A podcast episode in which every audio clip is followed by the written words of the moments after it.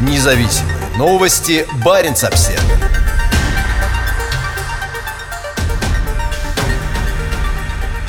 Норникель становится зеленее. Закрытие металлургического цеха в Мочегорске снизит выбросы вдвое. Закрытие металлургического цеха этой весной затронет около 700 сотрудников. Российский Норникель принял окончательное решение о закрытии старого медиаплавильного цеха в Мочегорске на Кольском полуострове, так как использующиеся там неэффективные технологии не соответствуют экологическим требованиям. В декабре прошлого года закрылся аналогичный плавильный цех в поселке Никель, где производился одноименный металл. Сегодня наше металлургическое производство не в полной мере соответствует современным стандартам, и руководство Норникеля приняло решение двигаться в направлении зеленой экономики, рассказал заместитель генерального директора Мурманской дочки Норникеля Дмитрий Гетман местному сетевому изданию КН-51. Наше производство должно стать как эффективным, так и экологичным. Это и стало основной предпосылкой к остановки цеха», — сказал он. По словам Гетмана, на металлургический цех в Мончегорске приходится половина всех выбросов компании на Кольском полуострове. Мончегорск многие десятилетия считается одним из наиболее экологически неблагополучных российских городов. Местный металлургический комбинат входит в список экологически горячих точек российской части Баренцева региона. Список подготовлен Северной экологической финансовой корпорацией. Лист был создан странами Северной Европы с целью оказания поддержки и финансирования технической помощи. Прошлым летом Баренц-Обсервер опубликовал ряд статей с фотографиями смога из диоксида серы, накрывшего километры полумертвого леса к западу от комбината. Помимо меди, комбинат в Мончегорске производит никель, палладий и платину. Здесь будет создано новое производство меди с использованием новейших технологий и более высоким уровнем автоматизации, соответствующее самым современным экологическим требованиям. Пока же медный концентрат будут отправлять на плавку в Норильск. Уже построен узел отгрузки концентрата. Его будут отправлять в Мурманск, а оттуда морем доставлять в обслуживающий Норильск терминал Норникеля в Дудинке на полуострове Таймыр в Сибири. По данным КН-51, закрытие старого металлургического цеха затронет около 700 сотрудников. Пятая часть из них согласилась уволиться, получив серьезную денежную компенсацию. Другие смогут получить работу в других подразделениях компании, но для большинства будущее все еще остается неопределенным. Дмитрий Гетман понимает опасения людей. Для всех нас выходить из зоны комфорта и что-то менять в своей жизни достаточно тяжело. Поэтому мы стараемся отвечать на вопросы людей. Разработанные программы могут помочь работникам при принятии решения о выходе на заслуженный отдых или переводе в другие подразделения, где они смогут повысить свои компетенции, получить новую профессию и продолжить работу в компании. Баренц-Обсервер. Россия готова разорвать отношения с Европой. Россия готова разорвать отношения с Европейским Союзом, если он введет новые санкции против российской экономики, заявил в четверг министр иностранных дел Сергей Лавров. Это жесткое заявление прозвучало за 10 дней до планируемого обсуждения высокопоставленными европейскими дипломатами нового запрета на въезд и замораживания активов соратников президента Владимира Путина в ответ на заключение в тюрьму лидера российской оппозиции Алексея Навального после его отравления нервно-паралитическим веществом. «Мы готовы готовы, сказал Лавров, отвечая на вопрос про кремлевского пропагандиста Владимира Соловьева о том, идет ли Россия к разрыву с Евросоюзом. Глава внешнеполитического ведомства России увязал свою готовность разорвать отношения с блоком с введением санкций, создающих риски для нашей экономики, в том числе в самых чувствительных сферах. Мы не хотим изолироваться от мировой жизни, но надо быть готовым к этому. Приводятся слова Лаврова во фрагменте интервью, опубликованном на сайте МИД.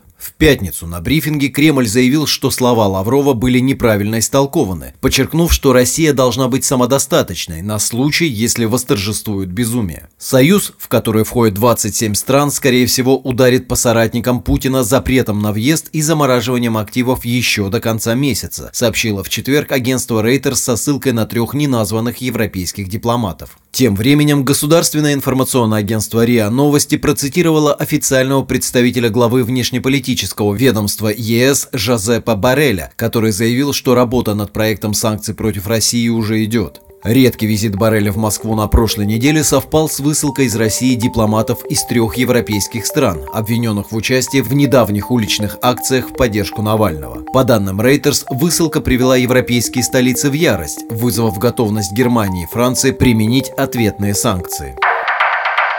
Баренц-Обсервер Власти Северной Финляндии опасаются распространения коронавируса во время зимних каникул.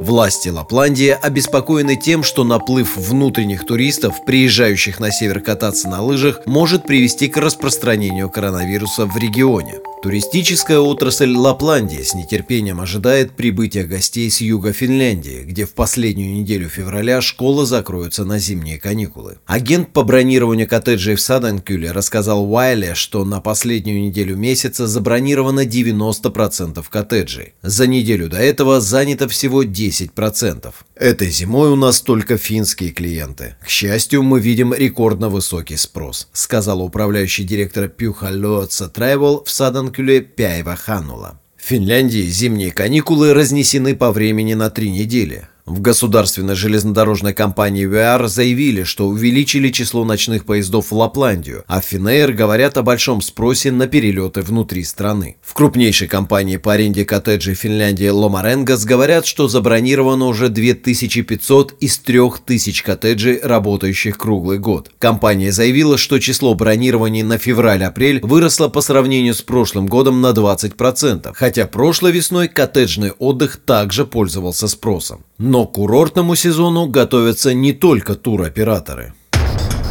Больницы в состоянии готовности. По словам начальника отдела инфекционных заболеваний Лапландского больничного округа Марку Бруаса, есть опасения о возможности завоза на север мутировавших штаммов вируса из южных районов. Заместитель директора по вопросам санитарно-эпидемиологической безопасности Института здравоохранения и социального благополучия Финляндии Мика Сальминен надеется, что люди предпочтут отдыхать недалеко от дома. Сейчас неподходящее время для поездок большими группами и сидения вечерами в барах после катания на лыжах, сказал он. С учетом того, что сейчас на большей части Финляндии установилась хорошая зимняя погода, любителям зимних видов спорта не обязательно ехать в Лапландию или на горнолыжный курорт, поскольку в стране есть сеть бесплатных трасс для беговых лыж. В Финляндии школы не закрываются на каникулы все сразу. Сначала, примерно в середине февраля, на каникулы выходят школы на юге. Каникулы для школьников в центральной части Финляндии начинаются недели позже, а еще через неделю наступает очередь школьников на севере.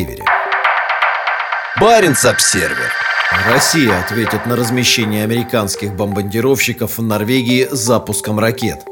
Напряженность в отношениях НАТО и России на севере возрастает. Обе стороны демонстрируют военную технику. Зона поражения российских ракет, гласит короткое извещение летному составу, нотам, предупреждающее об опасном районе к северу от материковой части Норвегии в период с 18 по 24 февраля. Выбор времени вряд ли случайен. На следующей неделе на авиабазу Эрлан на юге Норвегии ожидается прибытие четырех стратегических бомбардировщиков B-1 ВВС США, которые впервые будут размещены на территории страны. Как сообщает голландский авиационный сайт Scramble, самолеты прибудут в конце седьмой или в начале восьмой недели. Группа поддержки из 200 американских военнослужащих, которые будут заниматься обслуживанием бомбардировщиков, уже прибыла на базу. Учитывая время и место проведения российских ракетных испытаний, а также ожидаемое прибытие американских бомбардировщиков в B-1, ракетные учения вполне могут являться сигналом, рассказал в интервью Баренц Обсервер старший научный сотрудник Норвежского института оборонных исследований Кристиан Отланд. По его словам, это может быть способом выразить недовольство Москвы временным присутствием американских бомбардировщиков на норвежской земле. Случайно или нет, но район проведения российских испытаний испытаний находится между 22 и 25 градусами восточной долготы, то есть вокруг 24 меридиана. Самолеты союзников обычно не ведут учебную подготовку восточнее этой линии из-за добровольно взятых на себя Норвегии ограничений, пояснил Отланд. Официальный представитель вооруженных сил Норвегии майор Брюньяр Стурдаль подтвердил, что извещение нотам российских властей касается района в международных водах между материковой Норвегией и островом Медвежий. По словам Стурдаля, обеспечение безопасности в этом районе лежит на России. С норвежской стороны мы, конечно же, отслеживаем подобные подобную активность в непосредственной близости от нас, используя имеющиеся у нас возможности, сказал майор Стурдаль, Баренц Обсервер. Между мысом Нордкап и островом Медвежий находятся важные районы промысла для траулеров из Норвегии, России и ЕС. Эти акватории также имеют стратегическое значение в масштабной игре между НАТО и Россией, как и во время Холодной войны. Именно здесь, от Нордкапа до Шпицбергена через остров Медвежий, проходит линия, отделяющая мелкое Баренцево от более глубокого Норвежского моря.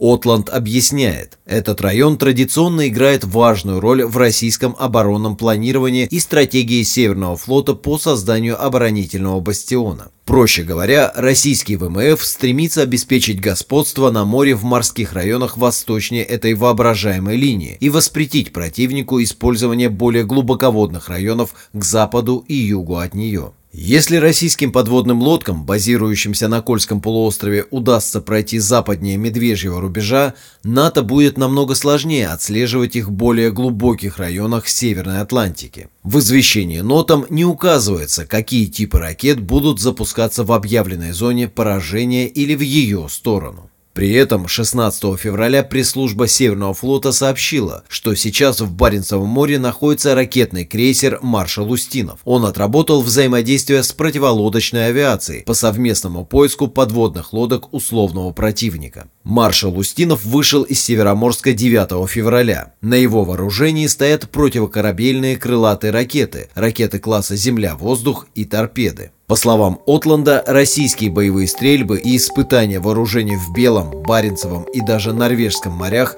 стали неотъемлемой частью новой нормальности на Крайнем Севере. Иногда это может быть проблемой для рыболовных судов, работающих в этих морских районах, а также для самолетов гражданской авиации, чьи полеты обычно проходят через воздушное пространство на севере. С другой стороны, соблюдение России установленных правил уведомления, включая извещение нотам, это хороший знак так», — сказал Отланд. Баренц-обсервер Осложнений нет, утверждают на Северном флоте после вакцинации 10 тысяч человек. В российских войсках полным ходом идет вакцинация отечественной антикоронавирусной вакциной «Спутник Ви», одобренной к применению одной из первых в мире. Первыми получателями вакцины осенью прошлого года стали экипажи атомных подводных лодок. Как сообщает пресс-служба Северного флота в Североморске, к середине февраля вакцинировано уже более 10 тысяч военнослужащих флота, и в ближайшие недели их число будет расти примерно на тысячу в день. Как сообщает пресс-служба, случаев осложнений или непереносимости вакцины «Спутник Ви» нет. Перед прививкой военные должны соблюдать строгие правила. Никакого алкоголя, интенсивных занятий спортом или тяжелых физических нагрузок. Также необходимо избегать воздействия экстремально высоких и низких температур в течение пяти дней после вакцинации. Другими словами, никакой сауны или плавания в проруби. Вторая компонента вакцины вводится ровно через три недели после первой. После экипажей подлодок и надводных кораблей, уходящих в дальние походы, приоритет был отдан работникам флотских госпиталей. На этой неделе пришла очередь прививаться военнослужащих сухопутных и береговых войск и частей армии ВВС и ПВО. Сформированы выездные прививочные бригады из числа врачей и фельдшеров медицинской службы флота. Вакцина поступает в главный военно-морской госпиталь в Североморске, а оттуда доставляется в специальных холодильниках во флотские гарнизоны Кольского полуострова – Полярный, Заозерск, Ведяево и Гаджиево. По состоянию на 16 февраля в Мурманской области было подтверждено 45 513 случаев заражения коронавирусом, из них 143 за последние сутки. По данным, публикуемым на странице регионального штаба ВКонтакте, в Североморске зарегистрировано 4234 случая, в Ведяево 105, Полярном 21 и в Заозерске 3. На лечении в больницах сейчас находится 830 человек. По официальной статистике, публикуемой оперативным штабом по борьбе с пандемией, на 16 15 февраля от коронавируса в Мурманской области умерло 892 человека. Во вторник в России число подтвержденных случаев заболевания выросло на 13 233 до 4 миллионов 99 323, а число летальных исходов на 459 до 80 979. Баренц-обсервер Сечин. Новые месторождения в Арктике, крупнейшие в мире. По словам главного российского нефтяника, три открытых его компании заполярных месторождения стали крупнейшими в мире в 2020 году. Переход мира к зеленой энергетике не помешает их освоению, сказал он президенту Путину. В понедельник глава Роснефти Игорь Сечин нанес еще один, уже пятый за год, визит в Кремль. Одним из главных вопросов снова был проект «Восток Ойл». Приоритетным регионом для государственной нефтяной компании сейчас выступает полуостров Таймыр, а «Восток Ойл» играет одну из важнейших ролей в планах Кремля по освоению Арктики и Северного морского пути. Заполярный проект включает в себя как минимум 15 таймырских месторождений, в том числе месторождения Ванкорского кластера крупнейшие в 2020 году. По словам Сечина, в 2020 году Роснефть открыла в российской Арктике три крупнейших в мире месторождения нефти и газа. Среди них Западное Иркинское, запасы которого составляют более 500 миллионов тонн нефти. Два других – это месторождение имени маршала Рокоссовского и Жукова в Карском море, рассказал Сечин Путину. Ссылаясь на данные международной консалтинговой компании Wood Mackenzie, влиятельный бизнесмен пояснил, что средний ресурсный потенциал этих трех месторождений составляет 4 миллиарда баррелей нефтяного эквивалента. Сообщается, что это почти в два раза больше, чем крупнейшие месторождения, открытые иностранными компаниями в 2020 году. Нефти нужно больше. Сечин считает, что в результате перехода к зеленой энергетике и сокращения инвестиций в новые проекты со стороны международных нефтяных компаний на рынке возникнет дефицит нефти, который, по его мнению, принесет пользу Роснефти и Восток Ойл. Мы, разрабатывая эти новые месторождения, будем пытаться удовлетворить тот дефицит, который может возникнуть на рынке, сказал он Путину. Прибыль. Несмотря на пандемию и спад в глобальной экономике, в 2020 году Роснефть увеличила добычу нефти на 0,2% до 256,2 миллиона тонн. Введено в эксплуатацию 2600 новых скважин, а чистая прибыль компании составила 147 миллиардов рублей. При этом дивиденды оказались в половину меньше изначально планировавшихся. Восток Ойл Сейчас Роснефть активно занимается реализацией огромного нефтяного проекта в заполярной Таймырской тундре. Сечин рассказал Путину о том, что новые скважины показали наличие серьезных ресурсов по обе стороны Енисея. Идет планирование инфраструктуры, в том числе трубопровода протяженностью несколько сот километров к планируемому терминалу Бухта-Север на берегу Карского моря. Ранее Сечин заявлял, что ресурсный потенциал Восток Ойл составляет до 5 миллиардов тонн легкой малосернистой нефти. Уже в 2024 году здесь должно добываться до 25 миллионов тонн в год. Через три года, в 2020 2027 году добыча вырастет до 50 миллионов тонн, а в 2030 году до 115 миллионов тонн. Проект также включает в себя месторождение Паяхской группы, которые Роснефть недавно приобрела у нефтегаз холдинга, и Восточно-Таймырский кластер, где Роснефть сотрудничает с BP. Баренц-Обсервер Валентина Лихашва из Мурманска получила премию имени Торвальда Столтенберга. Валентина занимается защитой прав меньшинств в Баренцевом регионе. По ее мнению, международное сотрудничество помогает посмотреть на мир другими глазами и понять, что ценности и взгляды других людей могут отличаться от твоих. 39-летняя Валентина Лихашва из Мурманска многие годы выступает в защиту социальной справедливости и прав ЛГБТ, мигрантов, беженцев и других людей, остающихся за бортом общества. Имя победителя озвучил 17 февраля на Киркинесской конференции внук Турвальда Столтенберга Эмиль О. Столтенберг. В этом году из-за пандемии конференция проходила в цифровом формате. Валентина получает премию за свою многолетнюю работу в области социальной справедливости, равенства, здоровья и прав человека в Баренцевом регионе, сказал он. Он подчеркнул важную роль Валентины Лихашвы в качестве инициатора Баренц Прайда, ежегодного трансграничного мероприятия и места встречи ЛГБТ-сообщества Севера Норвегии, России и других стран. Премия имени Торвальда Столтенберга за продвижение международного диалога – это грант на поездку в размере 20 тысяч норвежских крон и миниатюрный бюст бывшего министра иностранных дел Норвегии, ставшего в 1993 году инициатором сотрудничества в Баренцевом регионе вместе со своим российским коллегой Андреем Козыревым и министрами иностранных дел других стран Северной Европы. Международное сотрудничество мне кажется важным на всех уровнях. Ты можешь посмотреть на мир другими глазами, ты можешь использовать опыт другого человека. Ты понимаешь, что есть какие-то ценности, взгляды, не такие, как у тебя, сказала Лихашва в ролике, показанном на виртуальной конференции.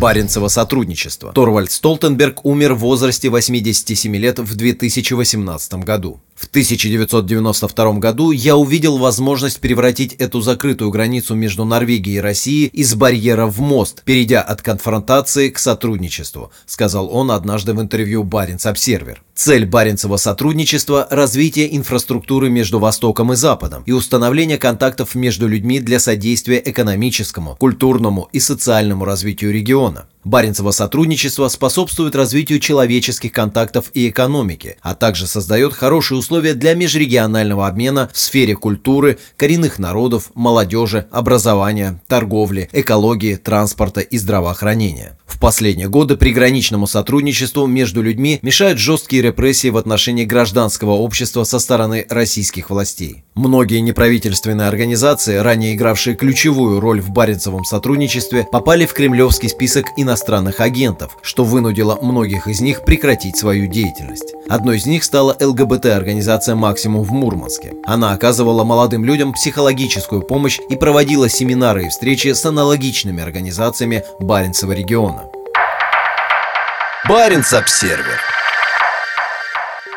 Грандиозный туристический проект на границе с Норвегией представили Кремлю. Губернатор Мурманской области рассказал о проекте порт Лена Хамари советнику Путина. Для Андрея Чибиса это один из главных приоритетов развития региона, и на этой неделе губернатор побывал в Москве, чтобы рассказать о планах влиятельным кремлевским чиновникам. «Планируем создать курорт мирового уровня по аналогии с сочинским курортом «Роза Хутор», сказал Чибис советнику президента Максиму Орешкину. Как пояснил губернатор, проект порт Лена Хамари имеет большое значение для Кольского полуострова и для всей страны. Проект важен не только для нашего региона. Надеемся, он войдет в разрабатываемый сейчас нацпроект по развитию туризма и станет одним из его самых ярких и крупных объектов на карте страны, подчеркнул Чибис. Судя по планам, порт Лейна-Хамари станет центром туризма и приключений, каких на российском севере еще не было. Как сообщает правительство Мурманской области, на территории площадью 200 гектаров на побережье Баренцевого моря, всего в нескольких километрах от границы с Норвегией, планируется построить несколько гостиниц высокого качества на 1100 номеров и создать инфраструктуру, новые автомобильные дороги и причальные сооружения, а также обустроить места и маршруты для природно-познавательного и экспедиционного туризма. Проект также предусматривает рассматривает строительство двух взлетно-посадочных полос для самолетов малой авиации. Объем частных инвестиций составит 20 миллиардов рублей, а с 2027 по 2036 годы комплекс может привлечь в экономику региона более 40 миллиардов рублей.